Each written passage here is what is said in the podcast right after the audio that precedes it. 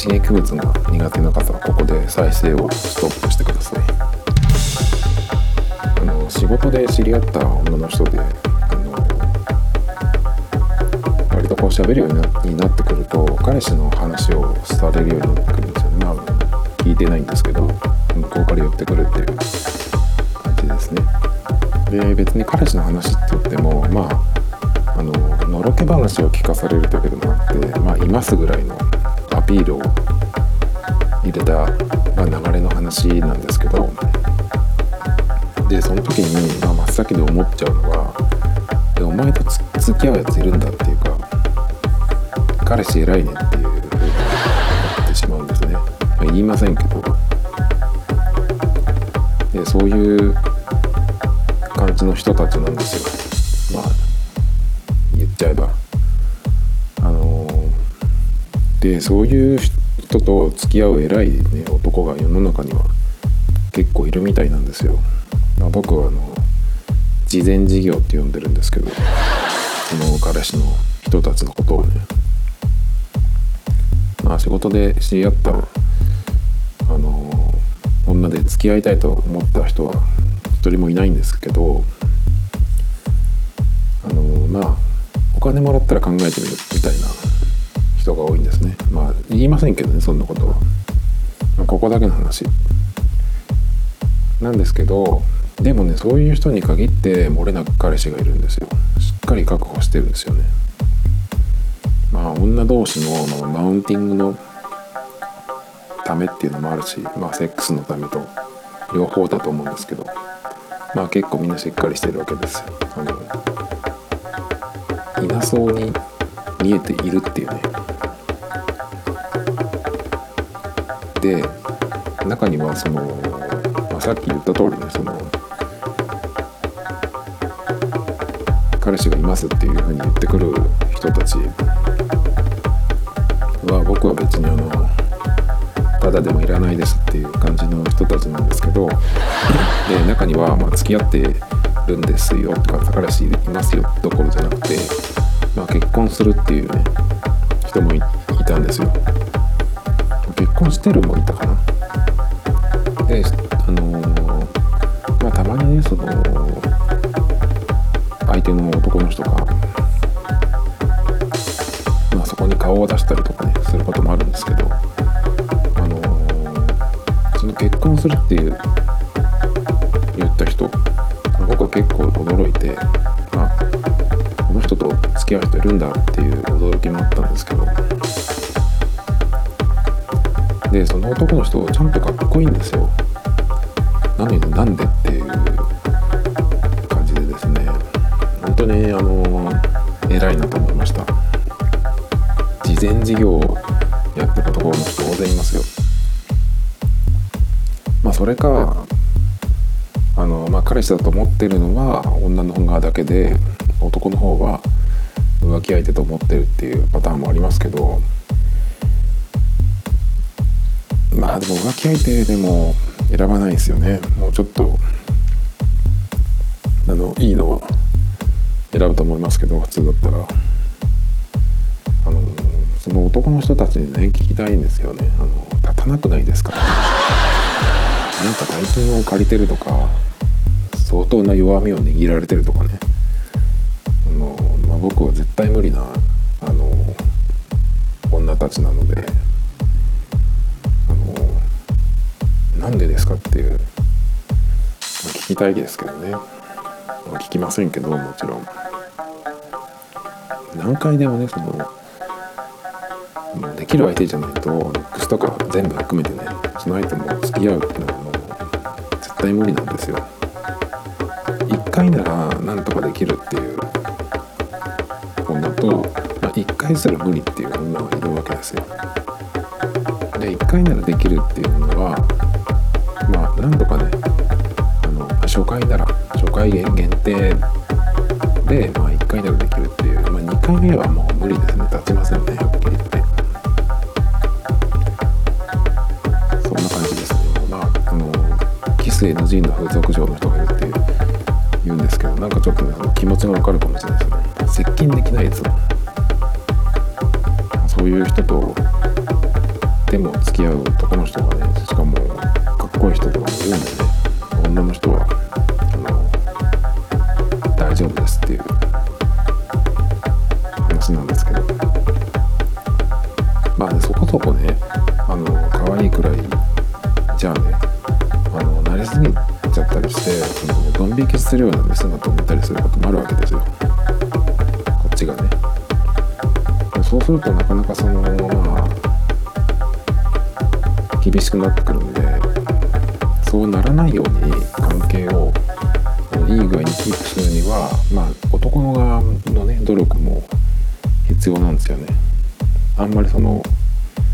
うん。仲良くなるのはいいんだけどその仲良くなる方法がねなんかその家族みたいになりたがる女もいるんだけどそういうふうにならないよならないようにこうなんていうのかな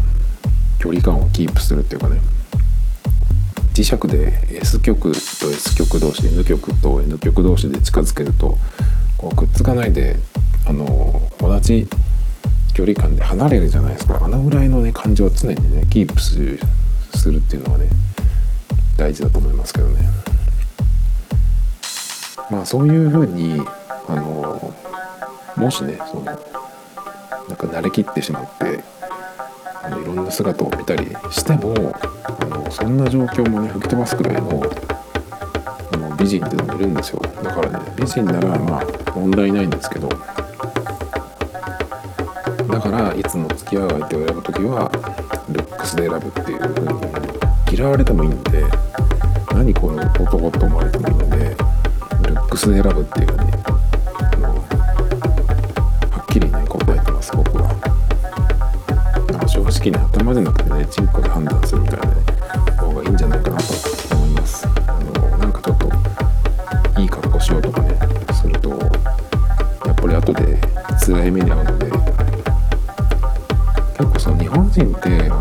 のすぐどさくさ紛れでいろんな行動をする人種だと思うんですよね。だ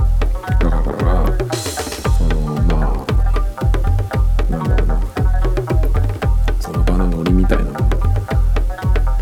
あったりして、まあ、そのノリっていうのも、まあ、狙って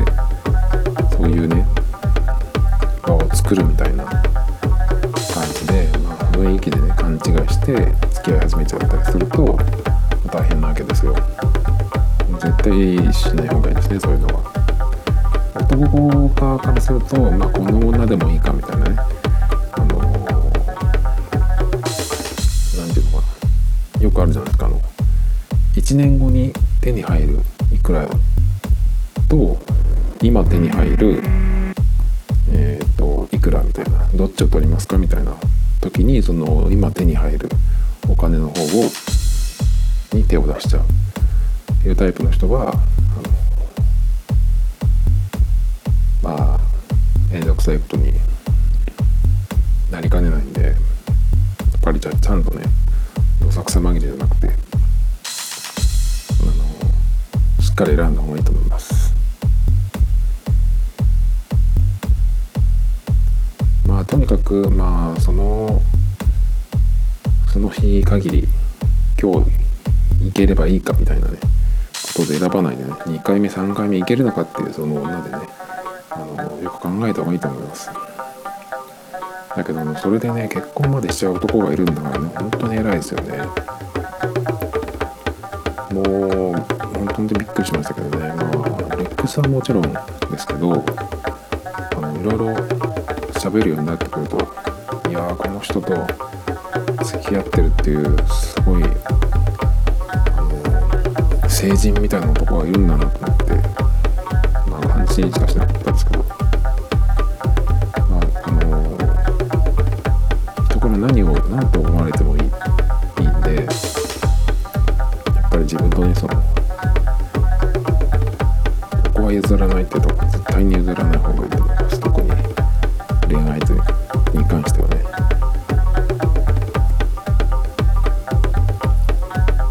唇から血が出てるのもそのままにしてる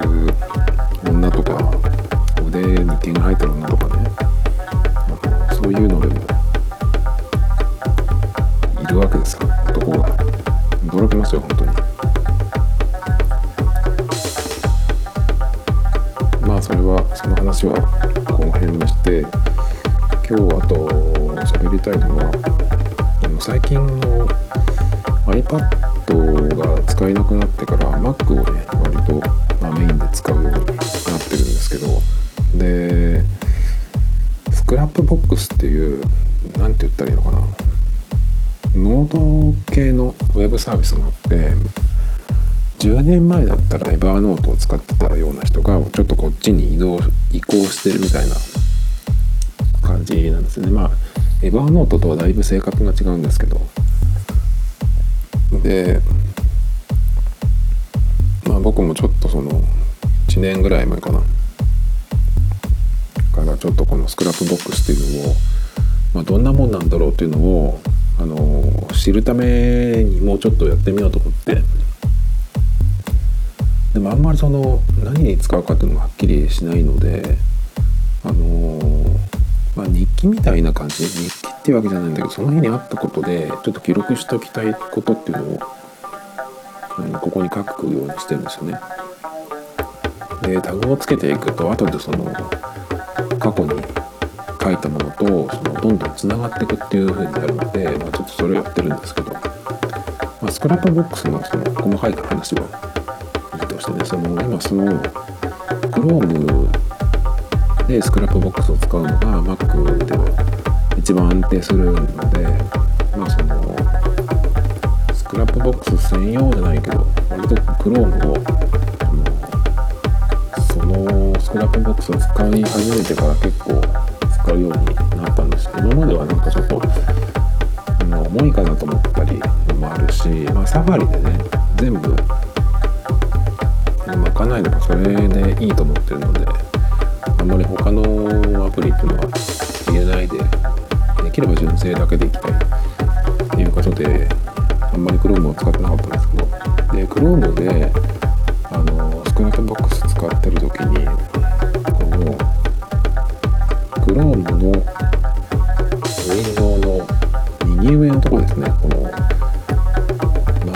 小さい丸が縦に3つ並んでるやつがあるんですけどここを押すと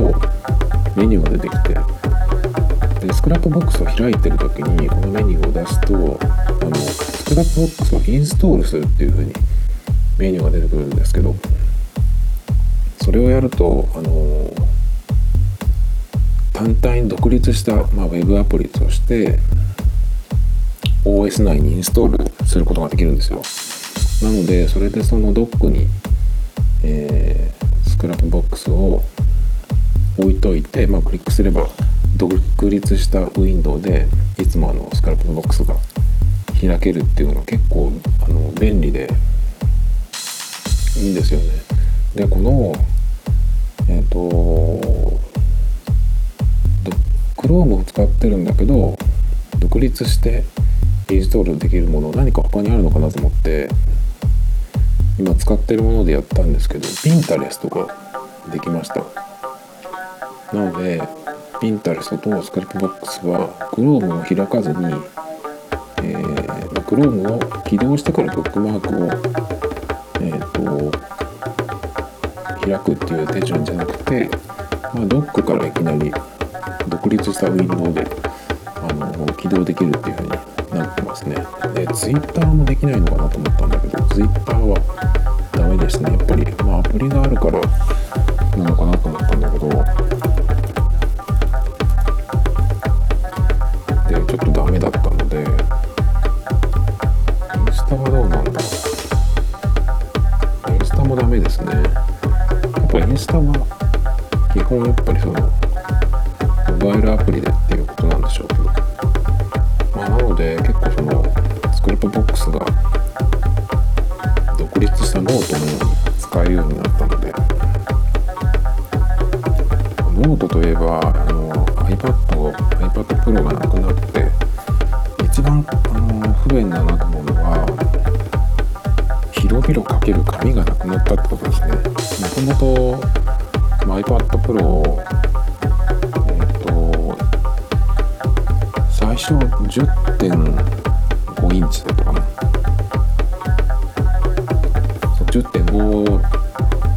を使ってたんですよ。それまで iPad は第2世代からずっと買い替えて使ってきてて9.7インチかな。のやつを使ってきてたので、まあ、その感覚でまあいいかなと思って10.5インチの iPad Pro を使ってたんですけどプロになってからペンシルが使えるようになってやっぱりちょっとその大きいサイズの方があの紙に書き出すみたいな感じで使えるのでちょっとやっぱ12.9インチでかいかもしれないけど欲しいなと思って、まあ、買い替えたんですけどそうすると、まあ、大体 A4 サイズの紙のちょっと小さいくらいかなになるんですよ。なので結構その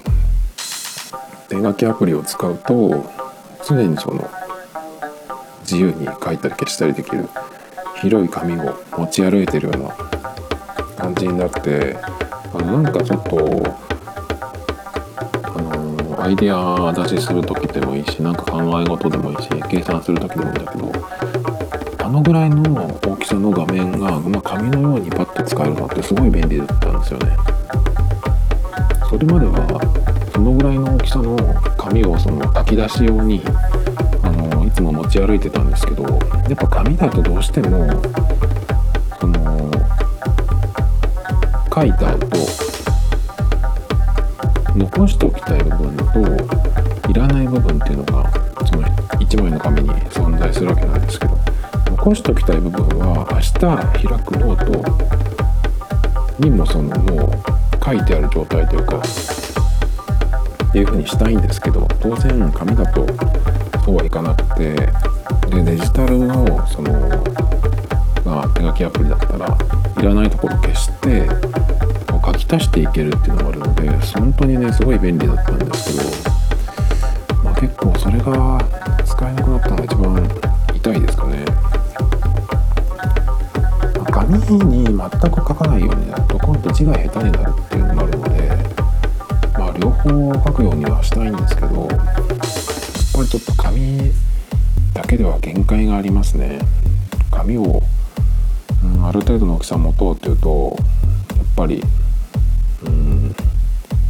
バッグも必要だしまあでかい iPad 持ってたらバッグは持ってないとダメですけどやっぱりちょっとねきついですね。でそれで思い出したんですが、まあ、iPad よりも今欲しいなっていうがあってでそれはあのどこにもないんですけど結局その iPad が欲しいっていうのは iPad Pro が欲しいっていうのはあの大きい画面が欲しいだけなんですよね。それで、まあ、そこにまあペンシルがあって